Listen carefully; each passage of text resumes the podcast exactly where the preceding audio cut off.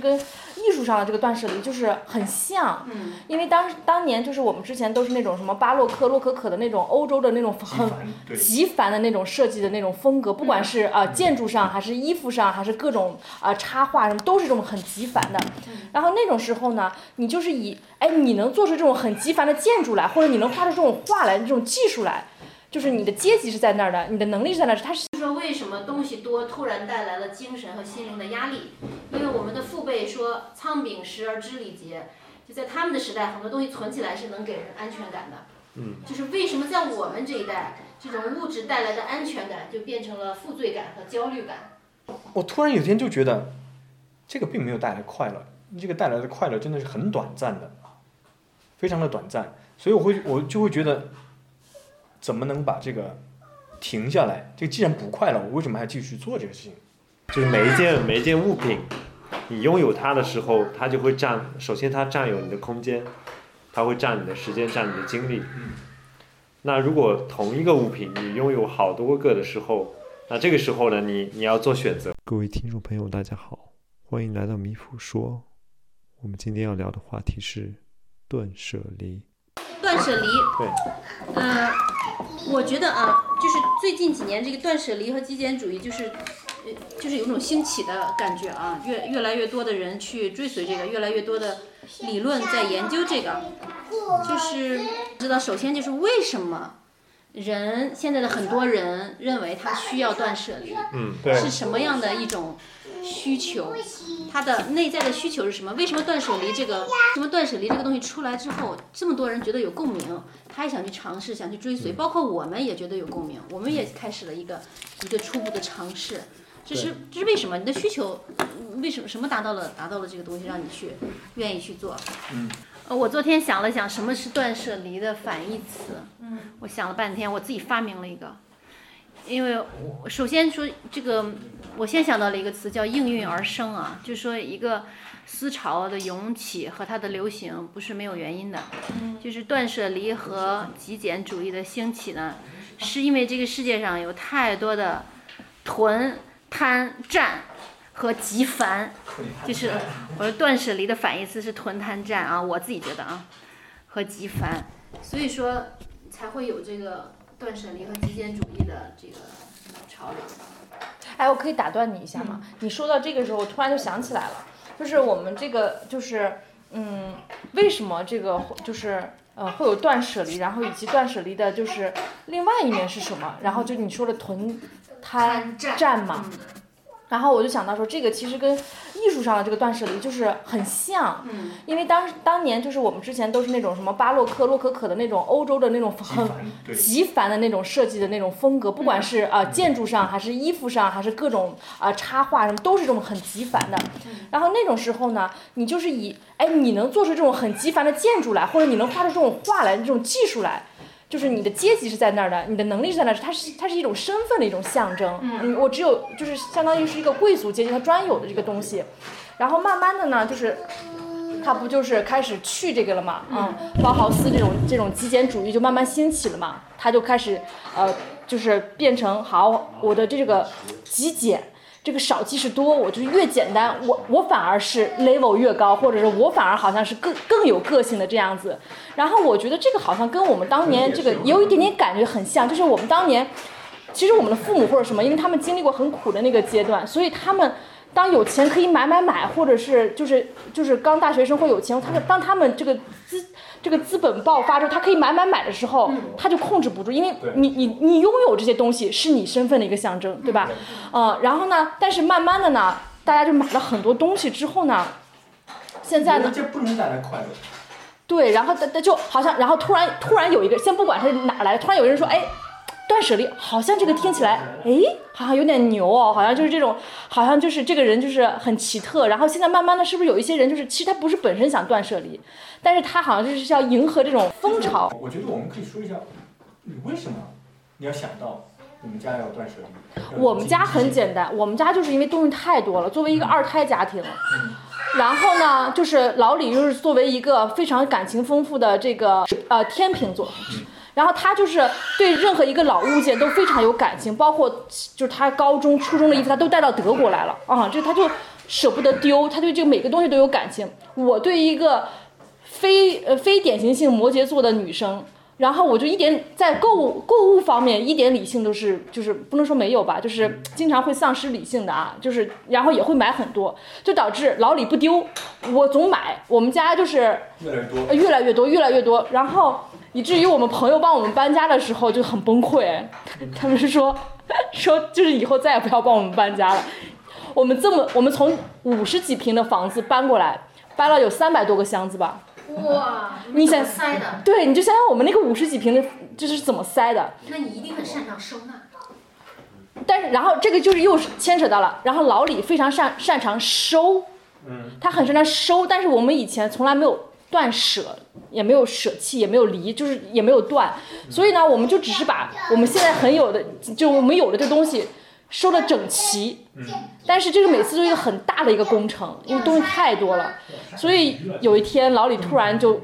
顿悟了，到了收纳，对对原来对是你达到了收纳的这个极限值，对对对，然后让你突然顿悟了，只收纳是不行的。是的，是的，不能不仅只是要收，不仅要收纳，还要从源头。可能可能有有一些点是刚好是那种，比如说压死大象最后一根稻草那种感觉，嗯，压垮你理念的最后一箱书和对，画材。然后你就觉得，不能这样过下去。对我要腾一点空间出来，然后呢就开始慢慢的了解，一了解，然后就一发不可收拾。哦这个啊，这个也是我在就考虑说为什么会有人有这个需求断舍离的需求啊，就是说，呃，那个嗯，山下英子那本书里面说，整理东西就是整理自己，是行动的变化带来心灵的改变，包括很多人说断舍离是一种美好的人生态度，这种说法对我来说都没有说清楚为什么。就是说，为什么东西多突然带来了精神和心灵的压力？因为我们的父辈说“仓廪实而知礼节”，就在他们的时代，很多东西存起来是能给人安全感的。嗯，就是为什么在我们这一代，这种物质带来的安全感就变成了负罪感和焦虑感？是什么？是什么改变了这个？然后，如果我接着再去想，我就说，我就想，就是我指的这一代，就是年轻的这一代是，是这个呃，Generation Y，就是八十年代到两千年出生的这一代啊。他们这代人经历的就是我们这代人啊，经历的是几十年经济起飞的时代，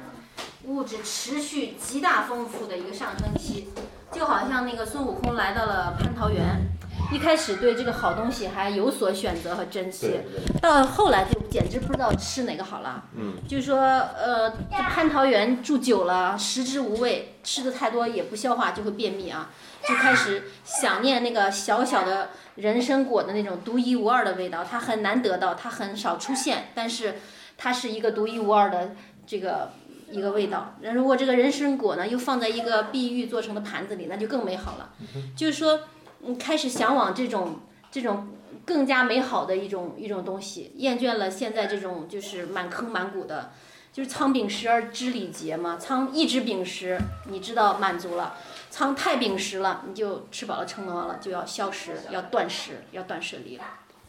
其实我觉得，这样说吧，从个人来讲啊，我曾经有一段时间就会觉得买东西能带来快乐，嗯，就是不买东西好像就觉得生活差了点什么，就觉得自己总是差点什么。比如说，不光是在摄影摄像上面，还是在平时生活里头，总是觉得自己差了一件衣服，差了一顶帽子，或者差了一顶围巾围巾。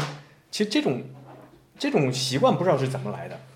这种习惯真的不知道是怎么来的，然后就觉得如果哪天不去这个亚马逊上逛一逛，而且同等会儿我们可以再说亚马逊把这个事情变得更容易了啊。对，你隔天送达，你如果是 Prime 的话，然后你订什么东西很容易退，这造成了很多我们就购物太容易，然后就往家里不停的不停的放买东西，一旦买东西收到东西的那一刻觉得很开心，拆开了的时候觉得很开心，但过了两天很可能那个东西就不用了，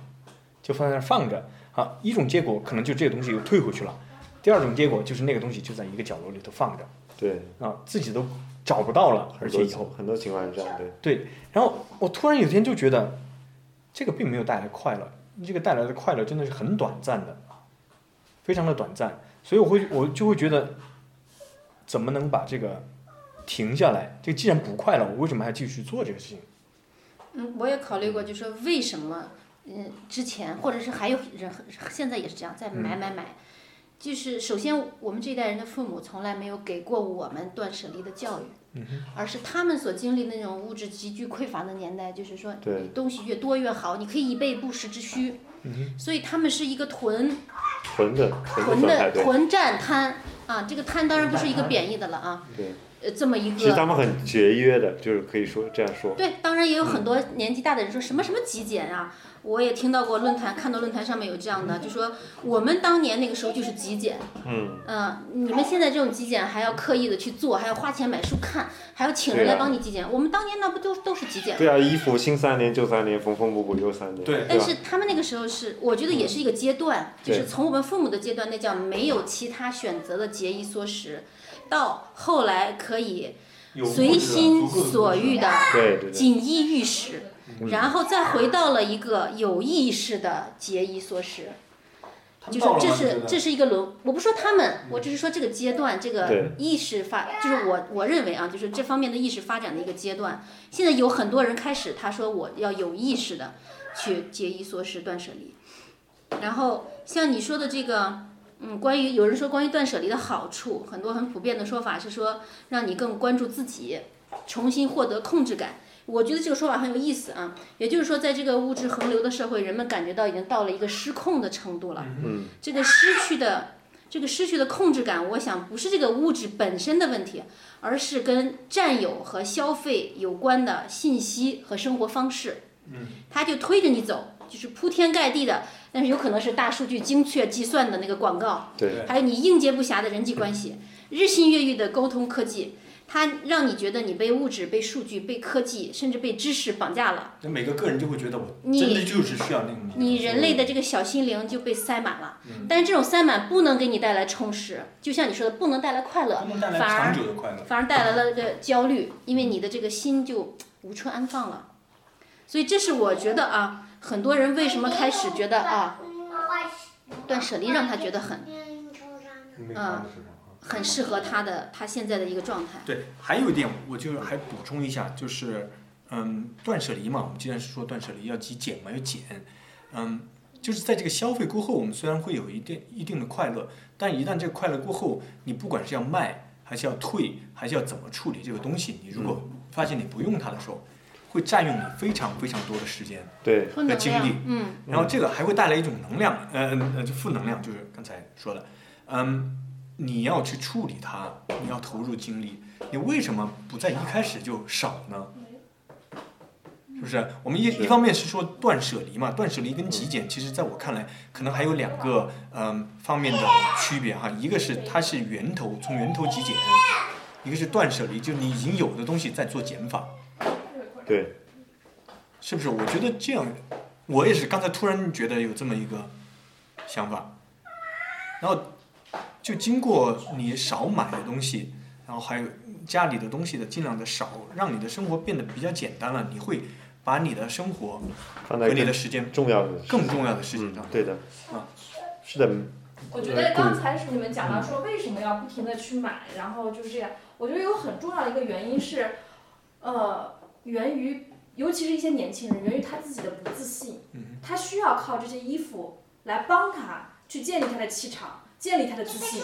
啊、建立他建立他的一个人设。对吧？所以他他就是要不停的这样买买买。所以其实为什么我们总看到那些什么那些很牛的那些人，任何一个就是比如说伯格啊，或者是那个苹果的那个叫啥来着？嗯乔布斯乔布啊，斯对对对，乔只穿一件衣就服或，者马云，他们就只穿一个白 T 恤或者他们就可以，因为他足够自信，他真的就穿一个两毛钱的衣服、两毛钱的鞋，也没有人会说他，没有人会评判他，对吧？然后反而会觉得说，哇，他他很有风格，很就是很有自己的这个，但是其实他们把更多的时间用在了他们觉得更重要的事情上，他们觉得这个事情不太重要了，嗯，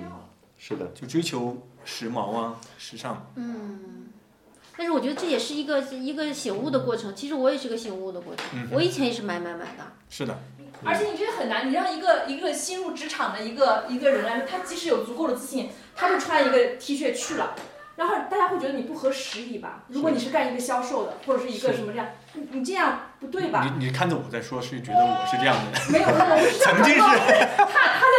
看纸，他在看海。不过我觉得你说的对呀、你对看着我我是说这真样的的错没错呀、因为你刚开始的时候，你确实需要这些东西的，嗯对吧？因为你你也看到了，帮我收拾衣柜的时候，我收拾出来二十件衬衣，嗯，我一天穿一件，我可以穿扔过其他时间，四个星期了，是不是？我可以不用洗的都可以穿四个星期了，有必要吗？啊没必要。但是我在当时就在一开始职场生涯的时候，就是别人都是这样的，我也想要这样，嗯我也想要穿的稍微好看一点，嗯因为我是做咨询而且我的。觉得这个无可厚非，我觉得没有必要，就是说，好像现在好像显得好像断舍离就是高上一等，然后那些在买买买的人就呃好像低一等这种感觉，好像所以导致有一些人好像就是他不是内心想断舍离，他只是想感觉要高级一点。时但髦，其实其实我们并不是在评判每个人的这个生活方式，嗯每个人有自己的生活方式呢，对吧？嗯然后是的我们只是说可能。呃，我们处在我们这个人到中年这个时间节点上，对于我们而言，我们觉得好像我们应该在我们的物质生活上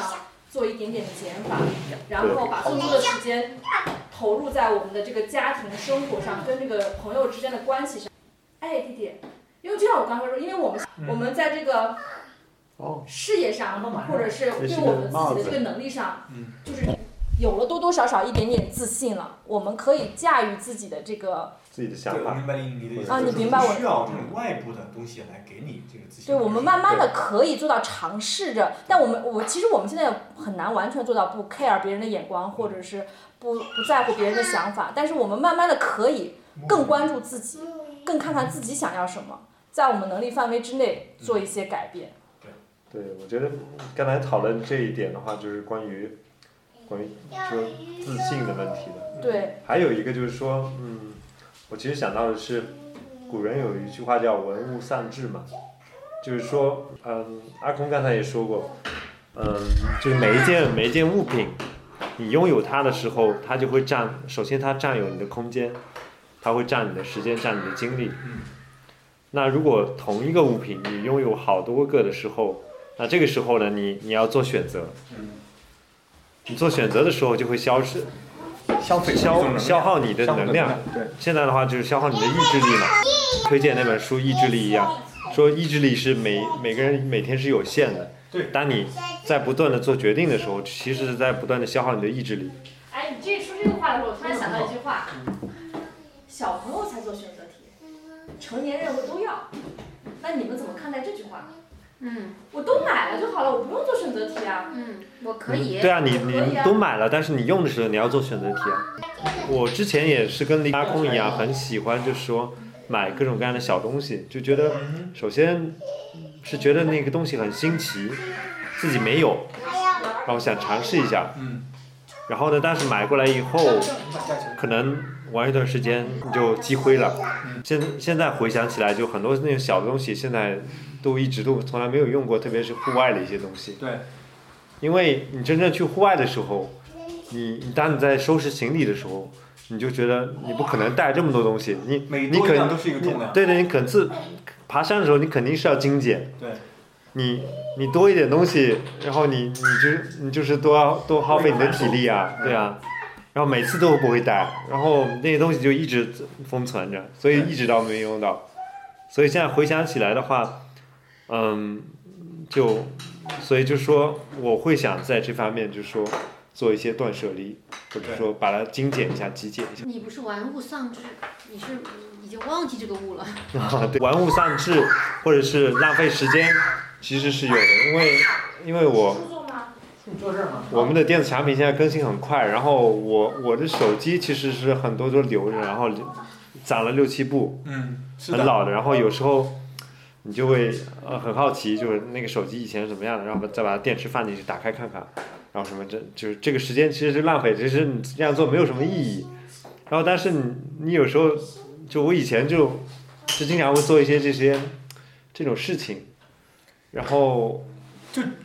我觉得就就有我点是就是像文物丧志那种感对，觉。我觉得我我的心路历程就是，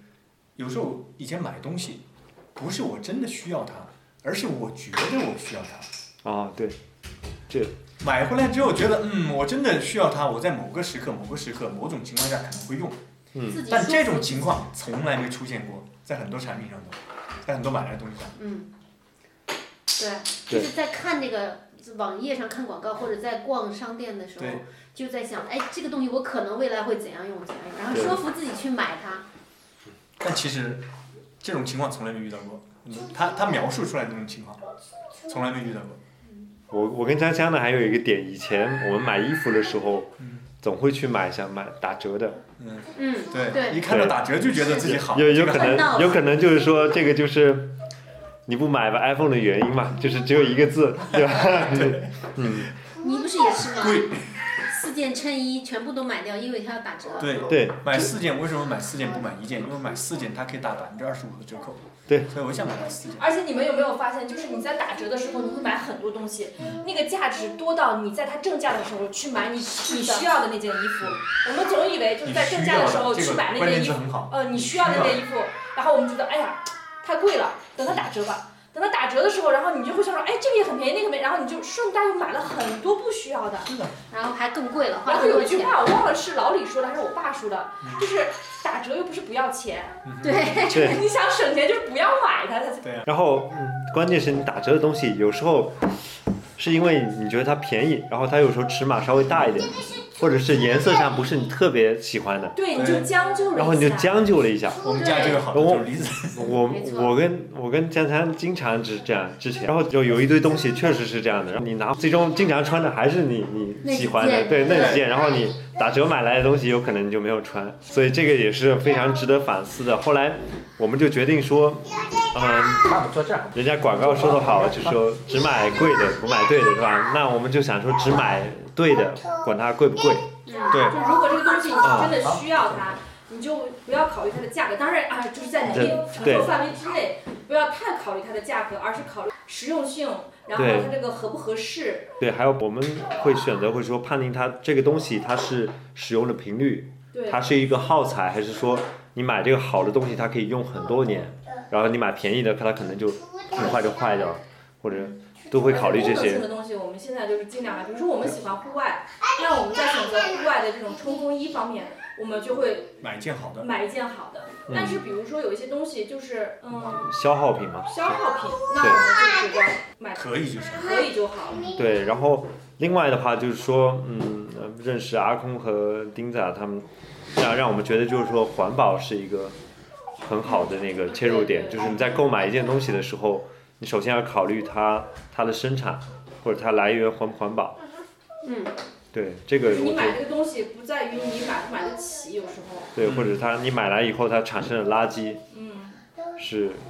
好不好其实这回也收是？断舍离的一对个，我觉得要提出的一个终极问题，就是你很多人觉得断舍离就是扔扔扔，对，呃，然后很多这种嗯，很多这种很有流行的书也会要你先扔，但是问题就是你扔的东西去哪里了？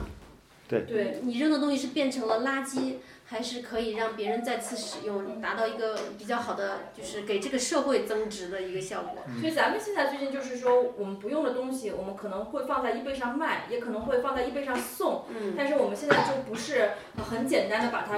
就是扔到了那个回收站，嗯因为这样它其实还是作为一个垃圾，对它还是对，去其产实生还是应该找到嗯，有对他来说有用的那个。对，啊，其实在这里的话，我我自己倒不在乎，就是说最终卖多少钱，就是我在乎就是说这个东西如果还真的有人去使用它，因为我自己是不是不用了，我我堆在我的我的地下室是这儿好吗占我的空间，东西找到一个它需要的真正的一个主人，其实一个蛮幸福开的事心情啊的，很嗯开心的就对。蛮幸福的一个事情。然后其实说到这个断舍离，我们不是不光是在这个东西上断舍离，其实我觉得很大一部分就是我们还应该在这个情感上的一个断舍离。嗯，嗯，就是包括我们现在，因为现在就是人太多了，我们这个就是我们就是朋友圈儿，每个人的朋友朋友那个微信都有好多好多人，但是然后朋友圈儿有很多很多对，那这这些朋友有几个是我们真的是需要去。呃，维护维护的啊，需要花精力去这样去这样点赞、评论，或者是去看他朋友圈儿的。其实这个我们也是要需要考虑的。然后有一些，其实我们就需要，如果觉得不合适的朋友啊，不合适的关系，啊不管是恋人的情感、朋友的情感，或者是一些任何一些情感，我们也要勇敢的做出一个断舍离。对，嗯，其实包括不光是这种陌生的人或者是不熟悉的人，其实包括一些我们很好很好之前的朋友。我之前就是说嘛，因为以前我这种，呃，有一些很好的朋友，但是因为后来因为不在一个地方了，啊、比如说有的回国啦，或者有的去了别的城市之类的，然后就是交流就越来越少了嘛。然后一开始我会觉得心理上就是呃有点空落落的，会有点难受，觉得突然这个关系就断掉了，或者是这个会突然改变了，就觉得不适应。但是所以我会经常花很多时间呢去，呃找一些话题或找一些机会去重新就是来想。找回当年的这种这种当年的这种朋友之间的这种感觉，但其实呢，并不是说我跟朋友之间这个情谊发生了多大的变化，只是因为每个人生活的这个环境不一样了，或者每个人现在因为身份不一样，比如说，可能我以前有很好的朋友，但是因为现在我有两个孩子了，但朋友还是单身，嗯，那我很可能的就是我经常有的没就是。呃有意无意的就会说起一些孩子的话题或者之类的话题，但是那这样他就很难插入，对吧？他说了一些他们单身的这种呃很自由的这种这种生活，或者我也很难插入，所以其实不是说我跟他本身的这个情感本质发生了什么变化，而是一个环境。其实你说这个话题呢，就是不光是有减法，还有加法了。对对对，还有加法，啊对加的，法就加进来，就是说你跟亲人相处的时间，你想办法去呃维护对你觉得重要的这种关系，其实都是加法。我们我们想要说的，嗯，不光是减，而且要在真正重要的事情上能做加法，对，对吧？对，但是断舍离永远都不是只是断舍离，对吧？你你嗯空出来的东西，你可以用其他东西来填满，对对不是填满吧，至少是填充。对，所以就是比比如如说说像这种呃有这些这些。呃，这些在远方的朋友，我们有时候就让他静静的在那儿就好了。当我们有一天真正又相遇的时候，嗯，我们可以再重新再回忆，或者是重新再这样，但是没有必要再花过多的时间再纠缠在这个这个。对，我关觉得系真正的挚友就是，无论很多年不联系，但是你一相见的时候，就还是对一见如故。是就这。样的，是这样的。嗯，你可以去维，我觉得可以去维系这个这个朋友之间的感情，嗯包括主动的去联系，包括主动的去提供一些话题，只是嗯，就是。所以的所有的屯滩战的意思就是说，为了保，为了有话题，为了一定要有一个话题而有一个话题，对，对为了对一对，嗯定要买一件东西才买一件东西。你要真正需要它，的话题也是这样的。如果你们双方真的需要这个话题，那么你们可能不管是十万八千里，都会就在自然而然的微会有信这上个聊话得题不亦乐乎。对，嗯因为我自己是刻意做过这样的事情的，因为我们在就是没有孩子的时候，我以前会主动的每周或者隔按一个月或者是定期的就我我我列一个清单，大概我要跟哪些人打电话，嗯哼，然后我就真的就主动用 Skype 打过去，因为 Skype 当时打国内很便宜嘛，嗯然后直接打手机，然后就就就去聊一聊。当然那个时候是因为我自己心里很空虚啊，因为就没有孩子嘛。然后之前的话，生活在在德国的话会就是会比较单调，然后那个时候像我觉得如果如果没有一些东西或者因为人是很一个很社会的人动物，然后我我需要这样的很情跟感朋友来来聊聊天，所以我自己是给我自己预设了这些东西，然后我去跟不同的朋友、跟不同的人去聊，然后一聊的话可能半个小时、一个小时，确实也很开心，就是然后然后可以获得不同的信息，比如说那个时候的话，就是有一些朋友是参加工作一些年了，然后他或者有换职位了，然后聊一聊他的职业或者是呃生活，然后还是蛮有意思的，就是然后一直跟朋友有联系，然后有几个比较好的朋友，每次聊完都很开心。我觉得这样现在为什么去做呢？现在没有精力啊，现在嗯基本上，基本上我觉得有小孩子以后，嗯，特别在小的时候，小孩子真的会消耗很大一部分对精力。你除了工作、生活以外，基本上时间都是会会跟小孩在一起。那我觉得你那个你说的之前的那种状态，不算是一种囤积的状态，其实是你有一个发自内心的去一种需求。对对，我你才自去这己嗯样去做，而且你可能本身就是一个特别有计划性的人，所以你还会做一个列表，跟谁聊，接下来要给谁打电话。嗯，这个我觉得也也一一种一定程度上反映出来了你的你是一个有情义的人。像我这种无情无义的人，不会去做这 样。我是其实我跟他相反，是因为我我也会主动联系，但是我联系之后，他是觉得他愉悦，但我每次联系完，我就觉得总在尬聊，嗯，那就我就总觉得那尬就是聊囤积了。对我就是在囤积了，所以我才会说我说远方的朋友让他在那里，对吧对？嗯，就是这样的。我也在这里，对吧？我也是。对，然后我珍。惜一下眼前的朋友，对吧？把更多的时间花在跟眼前的朋友真实的相处上，这样子。其实我们现在已经从为什么慢慢聊到了这个 what，就是说对什么可拿来断舍离。嗯，其实物质上和精神上都可以有一定的断舍离。断舍离的德语词叫 e n t r ü m p e n 然后如果是在亚，包括在亚马逊上找这个这方面的书，大概能找到就跟 e n t r ü m p e n 有关有关的大概有六百多本。啊然后很多图书网站有推荐，大家猜猜第一名都是都是哪本书？断舍离，就是那个什么因子，上下银子。不是的，第一名一般都是 Marie Kondo 的 Magic Clinic，哦， 就我觉得更符合西方的价值观。他是说你要呃找到那个怦然心动对，啊，找到怦然心动的感觉，让你的生活充满了怦然心动，充满了快乐。然后就这 Marie Kondo 一般是第一名，然后我也搜索了一下英语的英语的那个这个书的排名，大家猜猜英语的第一名是谁？还是他，你猜对了，依然是马里会，依然是马里会。然后，但是德语的书里面啊，德语的书里面，马里会之后就是所有的教你怎么样，呃，什么十分钟之内就可以断舍离，或者是说几个星期之内让你的家里出去实现，他教的全是方法。但是呢，在英语搜索的书里面，出马里会之后呢，就是极简主义的举旗人那个 Joshua Becker，啊对，他的书他们他们的书，也就是说，在英文的文献里面会更多，也有一点点就是跟精神啊、心灵啊，甚至是也一点点说高一点就是自我修行相结合的这么一个一个一些书籍。但是德国人就感觉比 较比较务实啊，比较务实，全部都是教你怎么去收，怎么就方法上面的纯中方国的法，呢？纯方法。中国的中呢？国的话肯定我觉得这个理念，对，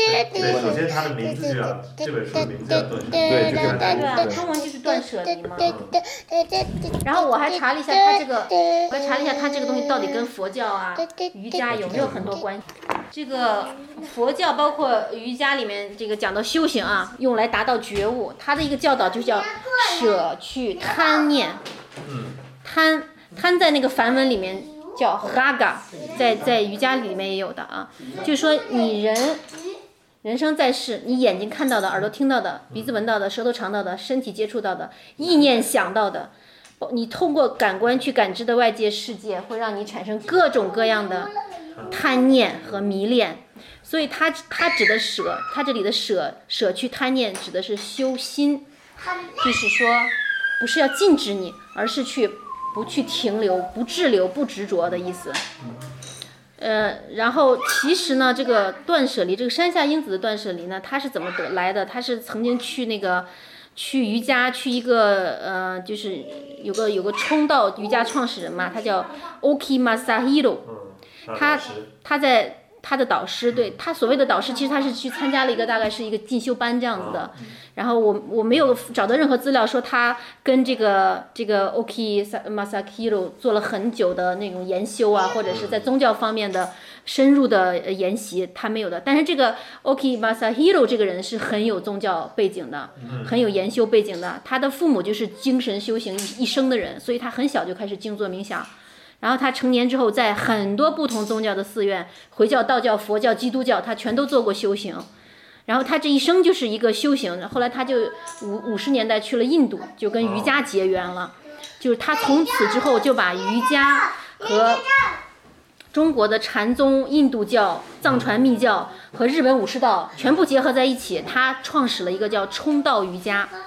然后他在日本还是蛮那个什么，是他是他一九七六年提出了这个断舍离的这个概念、这个理念，就是七十年代就提出来了。其实我但是这个个这个山下英子呢，其实她只是也不是说其实吧，她肯定也是做过很多的想法和思就是说思考的。她是在参加了这个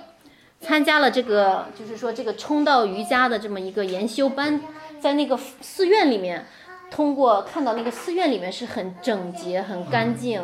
很简单的一种生活状态，引发了他呃来说你在人类你在平时的生活中也可以去。也可以去断舍离，也可以达到这种不执着、比较简单的这种状态，达到一种心灵、心灵的一种进步吧。但实际上，他说的是要达到心灵的快乐，达到生活的快乐，这个跟佛教，呃，其实是没有什么太大关系的。你说到这个，我就想到了你说的这个在印度修行，最后形成了他的一些后来后来的理论，是不是？不不不是不是山下英子啊，哦，对对对，我说你说的另外那个人，嗯其实我就想到了我最近读的呃乔布斯的自传，我读了一部分啊。他就在年轻的时候，也是在八几年还是七几年的时候，七几年的时候，他也去过印度，他也做过所谓的修行一段时间。然后他回到美国之后，还在美国有一个 community，他们也是叫那种公社一样的，一帮人在那不停的就冥想、做禅这方面的。最后，这个对他后来的产品的研发上面的影响也是很大的。他也追求一种很简化的风格，是的，非常简化、很直接，不要有多余的功能，整个苹果的产品其实对有体现不要有多余的功能，但是核心的功能、有用的功能一定要做得最好。我觉得苹果产品是那个极简设计的一个一个范本嘛，可以说是对，从 iPhone 最早用 Touch 屏幕嗯，来做手机的时候，其他其他的都还一起都带着键盘盘是吧？有炫酷的，对然后有摩托罗拉，当时我以前用过那个里程碑那一代那个，当时划开的我很酷啊。对。对啊，所以现在说到这个，就是其实把极简也带进来了，是不是啊？ 就是所谓的极简，我们说的极简是我的个人的看法啊，就是我们可以去追求它，我们从不是从、呃、追求它吧，我们从去了解它开始，就对就已经开始了，我是们的的，心会就会发生一些变化，我们就会受到它的一些影响。我们在生活里头不要去追求繁杂，而是把事情尽量都把数值都减掉，留土不让。嗯，然后它是没有终点的，在我看来，什么是极简的终点呢？什么是最简呢？其实他说这个极，他说的是极简，而不是最简。其实这个极，在我看来是对是是去极致的去追求。其实是一个动词。而且我嗯我们最多最多聊的可能涉及到的话题是叫极简生活嘛。对，对，就其实这这里面跟断舍离其实有一些有一些交交集的地方。嗯，你首先，呃，就像就像丁仔之前也说过，就是说你要做到极简的话，你首先肯定要断舍离，嗯这这是它的一个最基本的前提。嗯，然后你断舍离完了以后，嗯，你再回头看，你有这些东西了，那那你怎么来来优化你的极简？就是有，因为有一些人，呃，他极简有我之前有了解过的话，极简它有不同的那种，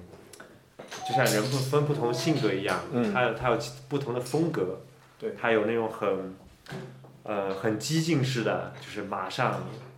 马上那个很激进的断舍离，把所有东西都全部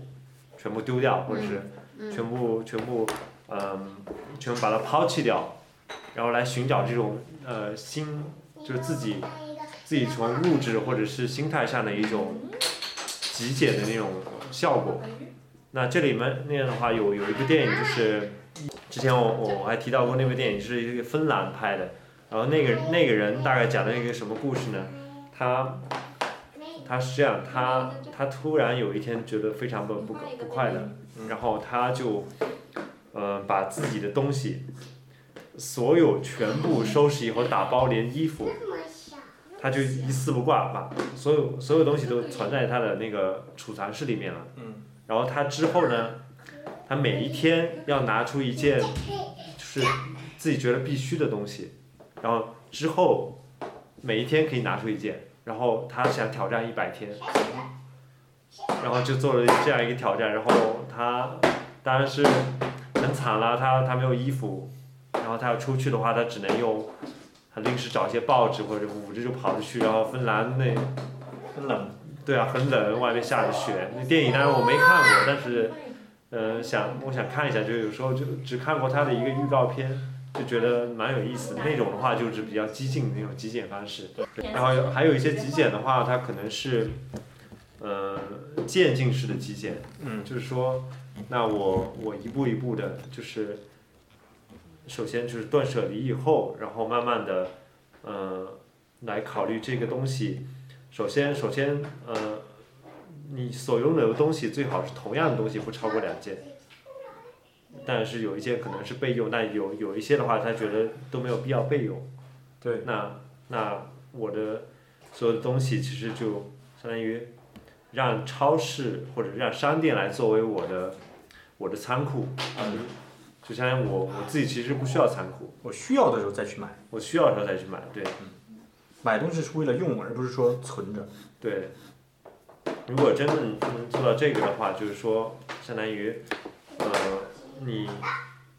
物物尽所用嘛，你你所有的东西都是有用的，对你，嗯就那那个电影最后那句话说的什么来着？嗯，就第一部那个极简的纪录片儿，你看的。前两天还啊记，得你我说那个啊，对，那个那个极简主义就是最后最后一句说的大概就是说，嗯，呃，东西是用来用的，对用它，然后对，use things，然后 love people，对对，对对对，这大概就是，嗯，用物爱人，用物爱人，对，好，这就是我们离谱的主题，嗯用物爱人。但是啊，我又要说个但是了啊，嗯就是我我又要忍不住扔进一颗批判的石头啊，就说我们现在能够，也不说我们，就是现在有很多人他能够用极简的理论，是因为什么？因为是有超市在那儿，对不对？你是是在一个和平年代，你的账户上面有钱，信用卡里面有钱，你超市就在家门口儿，你是需要这个物质的时候，你可以很容易的去得到，所以就可以把你你理论上你可以把你周围的东西做得很干净、很简单，甚至是极度的简单，因为不管任何时候你需要这个东西，你就可以去，你就可以去买到。然后如果是比方说是战争时期，或者是真的有一天这个新冠，就是说到了一个程度，大家大家整个社会的经济崩溃了，然后每个人他可能就超市里什么东西都没有了，你的钱账户上的钱没有用了，嗯那个时候你你你想想咱们会不会囤东西？哇，我们自己就做过这个这样的事情。新冠刚刚开始的时候，囤呢，可是我们囤，我们囤的是比如说食品、消耗品，嗯，对吧？我们不是说，比如说我我这个衣服我要囤个一百件、两百件这样子啊。对对对，我是说，说的比是如说另我外一囤种面粉，对吧？嗯我囤卫生纸，就是这些我都是会用掉它的。嗯，这种囤我觉得没有，这这不属于断舍离的无可厚非一个。嗯对，这个跟哦没这错个。不是一所个以范畴。最终来说呢，当然我刚才是刻意为之了啊，嗯就说最终来说你，我们说的这个断舍离是一种精神状态上的一种追求，就说哪怕在我们父母那一代，就是物质极度匮乏的那个时候，他那我认为断舍离的精神在那个时候也是有益的，嗯也是有会有益的，只是他们没有机会去，没有可进能你去要，没有你要先仓廪实嘛，没这个就说需嘛求。不，你要先仓廪实，你撑到过了，你便秘过了，你才知道断食是多么舒服的事情。如果你从来没有吃饱过，你不会想要去断食的。对，其实我们我们现在可以切到那个话题，断舍离跟极简主义，呃，其实是分不开的。嗯，断舍离对来让我们把东西精简下来，但是极简主义呢，嗯、会会让你的生活变得变得更简单，就就相当于是嗯，怎么怎么来说这个问题呢？就是说，嗯、举个很简单的例子，就是生活中很简单的例子，我我断舍离了以后，我还是那么多东西，但是我没有去收拾它，嗯，对，不我没需要有去去这是收收拾拾它，太我没有它去让你的收拾生它活放得非常我简没单有了。把我的生活简单化，就是嗯嗯、就是我没有把它放在一个东西所谓的家的地方。那对这那这个时候呢，我们我们其实其实你的生活还是没有得到一一定，你的生活可以得到一定改善，你的储物空间变大了，你断舍离以后你，你有更大的空间，但是呢，这个时候如果你没有去做到一个，当然不不是说极简吧，就是一个把你生活嗯整整理，通过整理来把你的生活简单化以后，那这个时候呢，你你你就更能更能得到更多的时间，这样你可以做一个时间的加法。因为，因为我那天看看到，嗯，看到一个非常非常惊人的数据啊，大概就是说人平均每年用在找找东西的时间上，大概是大概是多少多少个小时，还是多少天，就是平均下来。嗯，给你举个例子，这儿啊就昨天我们家，我们我们家呃，我们家阿空终于下定决心要修我们家那个坏了三个月的走廊灯，然后把个月把灯罩拆了下来，把灯泡拿下来说太好了，只是灯泡坏了，线路没有坏。然后就开始找灯泡，找了很久说灯泡找不到了，然后又开始在网上订灯泡，所以现在我家是一个没有修好的，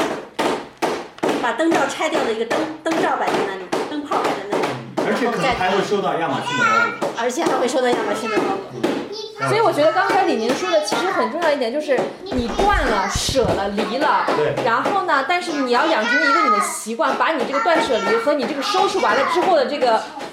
收拾完之后的这个这个现状保持下去。就像今天那个丽娜提到那个五 S 的那个方法，就我觉得这个很有意思的一点就是，其实我认为断舍离这个类似的概念，早就在这个日本的这个精益管理的文化里面有了。就是这个最简单的就是这个五 S，五 S 这个方法是指在这个生产现场中对人员、机器、材料、方法等生产要素进行有效的管理。其实说说白了就是五 S，就是第一个就是用德语说是 sortieren，第二个是 systematisieren，第三个是 z o i b a 第四个是 standardisieren，第五个是呃 ständig ständige Verbesserung。请把这五个词说完德语之后说一个中文。中文，第重一新个来就是一遍第一个就是 sortieren，sortieren 就是整理，它其实也包括所谓的 aussortieren，也就是说舍弃。第二个叫 systematisieren，就是整理，把东西从小到大排放，把东西按照你先后要生产中需需要的步骤去排放。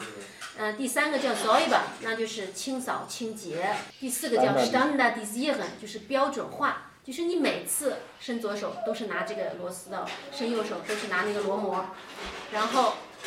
第五步是最后也是最重要的一步，叫做 standing f o r b e s s e r 也就是说，其实，在日日语里面，它是说要形成一个素养，形成你的一个肌肉记忆，形成你的习惯，你你是形成你的一个世界观，然后不断提高。不断提高，然后可能要经历几批人，可能要经历很多年，你才能形成这么一种生产中的一个一个一个企业文化。其实我觉得这个跟断舍离很像嘛，哎，所以很有趣的一点就是，不管是断舍离这个理念，还是这个五 S 的这个管理的这个企业管理理念，它都是来源于日本哎。对，嗯，为什么呢？你觉得？我觉得这是个很有意思的事情啊，就是为什么为什么日本日本的这种这种这方面的理论会会发源？啊我个人认为就是说，嗯，日本它毕竟是一个很国土面积很小的国家嘛，然后它它这个。嗯，它的收纳的这个这个功夫和技术已经到到顶了。就我收纳到一个极端了，我收不下去了，我收不了了，因为地方就这么点儿。那么我就要想一个别的办法，怎么去把这个事情，呃，把我的东西给处理。另外一点也是，我觉得日本也是一个非常日本人也是非常善于思考的，他们也是非常呃喜欢，就是非常会在逆境中反而找出发展出优势的这么这么一一一群人吧。所以他他研就是研能够出现这种嗯呃精益管理的企业文化也好，能出现断舍离这种理论也好，我觉得是不意外的。啊，我又提最后提一个批判的点啊提，最后提一个批判的点，就是我们聊了半天断舍离，聊了半天极简，我们自己也愿意去实践这个东西，也愿意去更多的去了解这个东西。然后我们整体对这个断舍离和极简的这个东西呢，是抱抱一个积极的态度。呃，但是我们必须也也也，我觉得也要看得到，目前就是说很多产品也好啊，很多就很多东西在利用这个断舍离和极简的这个概念来形成一种新的消费，形成一种新的呃，就是说，嗯，包括产品也好，有的产品它卖的很贵，它就是打这个极简和断舍离的。对，这就是我今天说的，说他孩子他现在就是国内好多人就借用这个断舍离这种理念打造家政服务嘛。嗯但是你他给你来服务之前，你必须买他全套的这个他的这个配套的整理的这个东西。嗯，那我其实并没有断舍离，对吧？对我还是就是我只是卖了一部分或者扔了一部分，但是我又买了新的东西。嗯我觉得这不是真正意义上的断舍离。并且也不是这个人去断舍离了，而是他花钱请别人来给他断舍离。对，那么在多大程度上，除了对自己花的钱可能有点心疼之外，他在多大程度上理解了这个断舍离的这个？因为很重要真正的意义很重要的一点就是，其实就像那个五 S 那个那个理论一样，它最重要的不是前三步，它最重要的是后两步，嗯是你如何把断舍离形成你的生活习惯，嗯就是其实也不是断舍离，就是这种。呃，就是比如说这个干净整洁或者这规矩的这种状态，嗯你形成一个习惯，就是你每次叠好的衣服，你就是这么放在这里，嗯不会再乱扔，这个是最重要的，而不是说因为整理嘛，每个人都会小学时候都打扫过卫生，对不对？那打扫除的时候，大家都可以做到很好，把它打扫干净，但是维持不久，对过两天就乱了。嗯所以最重要的是打扫干净之后，如何维持住它，而的而且让它形成一个你自己内身的一种这种习最后惯。的一个习惯，对，这里要提到我很欣赏的一个词吧，啊，可能也是比较肤浅的一种欣赏，因为我也没有深入研究过，就是叫生活美学嘛。对，不光是你你东西扔掉了、处理掉了，你剩下的东西如果你不把它摆放好，让你产生一种舒适感，对一种更美好的感觉，那也也可能没有真正实现实现你这个断舍离的终极目标，没有实现心灵上的断舍离。对，其实它好像还是，呃，当然这可能也是一种新的，我刚才又说了，可能是一种新的小资吧。就说我不仅要断了、舍了、离了，我剩下的东西我还要把它摆的美好和赞。这个还需要你的这种这种美学设计素养这种感觉。但是啊，我进之前我记得就是我们还也讨论过另外一个话题，就是说，因为之前那个老李有推荐过一些书，然后书上会说你你可能那个人就保留了两个杯子，嗯啊，就是一个喝水的还是一个干嘛的。然后呢，但是对于我一个学艺术的人来说，或者是对于好多人来说，我不喜我不喜欢我的碗都是一模一样的碗。比方说，喝酒的时候，对啊，比方说我们可能喝酒的时候喝红酒，我就需要一个大大的这种红酒杯，对不对？喝香槟的时候可能就需要一个瘦瘦的杯子。不同的杯子它设计是有原因的，不同的杯子你喝的时候它会带来给你不同的感觉，对吧？就像我们在你家吃饭的时候。吃那个牛肉面，我用你们家那种不同颜色、不同花色的那种，好像那种手工手工陶瓷碗，我吃起来感觉这个牛肉面就格外香，就比我用我们家 IKEA 大白瓷碗吃起来感觉就要好一点点。对吧？所以就是，是有时候，那你这个时候你要是让我说让我断舍离，断舍掉只剩一个杯子或只剩一个碗吗？我觉得这个好像我觉得，呃，这这首先这个想法不要很极端，断舍离或者极简主义啊，不要想就是说啊，我开始实现极简主义啊了，我家里面就什么东西也没有了，或者是这是东西东西很少。其实我们真正想做到的就是说，把你的生活简单化，嗯，就是利用那个生生活美学，可能呃就很高大上一样。但其实是是这样的，就是可能分为简单分为两两类人吧。呃，一类人的话，他把自己的东西放在全部放在外面，呃，放在他能看见的地方。这时候呢，他要用什么就随手就拿了，他觉得。但是我我觉得这样这样没有问题啊，因为有一些人他就是这么做的，然后他他他这样的他生活很方便，他每次拿完以后他放回原位，这样是没有问题这的。个是我很我觉关得键的。对，放回原位放回原位，然后然后他的所有东西都在原位，然后这样这样这样的行为，可能在另外一部分人看来就是觉得啊，他看过去太多东西了，他觉得内心不平静。然后呢，有一些人就喜欢把所有的东西都藏在柜子里，嗯，尽量喜欢就是大面积的、大面积的地板干净，大面积的墙壁干净，嗯跟大面积的桌面干净，这样其实也没有问题的，只只要还是那样的问题，它它不是简单的。就是把它把它藏收起来，它是规规矩矩的把它收起来。呃，他知道每个东西是在哪儿，然后这样的话，他他要拿什么东西的话，他可可以马上拿到。其实两种两种生活方式都没有问都题可。以。对，呃，所有的这些东西，书你需要给它找一个家，你需要把它整理一下，然后你同时养成一个就是物归原主，或者是让让物品回家的一个一个对习惯。同意，同意，非常同意。我觉得，所以其实有三点很关键，你怎么生活是其次，都是形式。有三点很关键：一是你要为每个东西找到它的用途，你在家里；第二，每个有用的东西，它应该有个家，它应该去的地方；对，第三点就是它应该去的地方，它就每次都应该回到那儿去。嗯，然后你每次都能找得到。对，而且有一些东西你是需要去维护它的，对，对，同意。嗯，然后这样的话，它才能保持它的寿命。就是像像有一些电子产品的，你可能要，你可能要给它充电，或者是像有一些呃到了自行它车啊什么的，你要给它呃润滑，就是一些机械部件。这样的话，其实嗯、它可以延长它的寿命，让它不生锈。嗯、它能用的更久。我建议就是，我们在最后呢，我们每个人说一下我们接下来想要在这个上头干点啥具体的，对我不管是极简还是断舍离。就我们还想做什么，然后对我们还想然做后什么之后我们肯定肯定还要不断地来来聊这个话题，然后对这一些没新想法， 没，我要说我们我没有竟具体然一的时不知如何回答。我有一个很不具体的想法啊，嗯就是说一个总结吧。嗯。就是我我我在做功课的时候嘛，就夜深人静的时候，做了很多想法，然后就发现这个这个题目就是可以展得很宽，但嗯是对我个人来说，对我个人来说，就我个人来说，我的总结就是说，我感到了，我感受到了这个断舍离和极简呢，是一个适合我的，可能是适合我的一个方式。对。然后我也我想带着我的好奇心去实践，我希望能找到一条最适合我，最对是让我自己安心的一条路，然后保持对自己持续的批判眼光。对不焦虑、不多虑、不忧虑，但是多考虑，保持开放的态度，做一个持续成长的普通人。从我这边来说呢，我觉得说，我可能在断舍离方面没有什么太大的想法，然后我我可能更多的想法在于在于我们今天说的另外一另另外离谱的另外一个方向，家的这个方向。嗯，